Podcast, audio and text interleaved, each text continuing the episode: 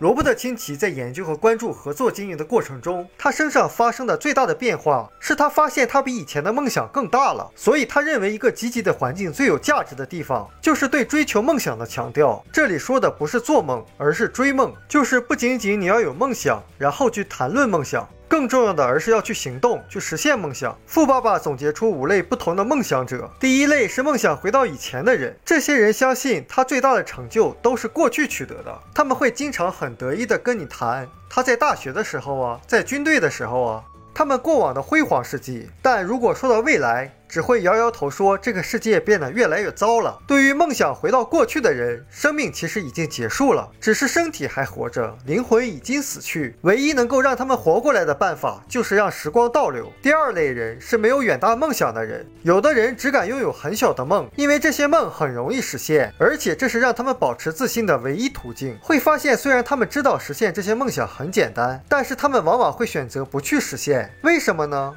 可能是，如果你把这些梦想实现了，生活不就没蹦头了吗？他们可不愿意在实现小的梦想以后，还要再拥有一个更大的梦想。也就是说，很多人宁可过得自己的小日子，也不愿意承担过得潇洒一些的风险。你经常会听到有些年老的人说：“我当年本应该做那件事的。”我只是一直没做。清奇曾经问一个朋友：“假如钱和时间都不是问题了，你最想做的是什么事？”他的朋友回答：“我最想做的就是到加州去看我姐姐。我整整十四年没见到她了，我太想看到她了。”特别是趁他孩子还小的时候，而当时去加州只需要花费五百美元。亲戚说：“你难道连这点钱都没有吗？”朋友说：“我肯定会去的，只是现在事情太多了。”其实说白了，他喜欢把自己的梦想当做一个美好的白日梦，而不是从梦中醒来去实现它。富爸爸告诉亲戚，这一类梦想家往往是很危险的人。这些人像乌龟一样活着，他们躲在自己安静而且舒适的小空间里。如果你敲敲他们的壳，或者往里看一看，他很。很可能会冲出来咬你一口。第三类梦想者，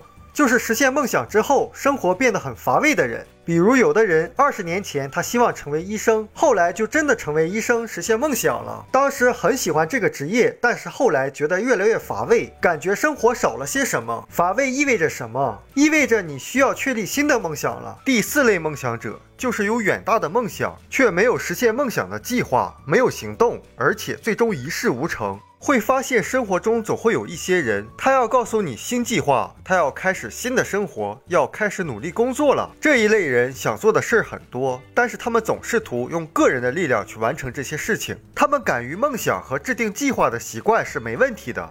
但是他们应该找到一个团队来一起实现梦想。第五类梦想者就是有梦想，他去行动实现梦想，然后又确立更大的梦想的人。富爸爸经常说，大人有大志，小人有小志。如果你想改变自己，先改变自己梦想的大小。罗伯特清崎曾经经历过破产。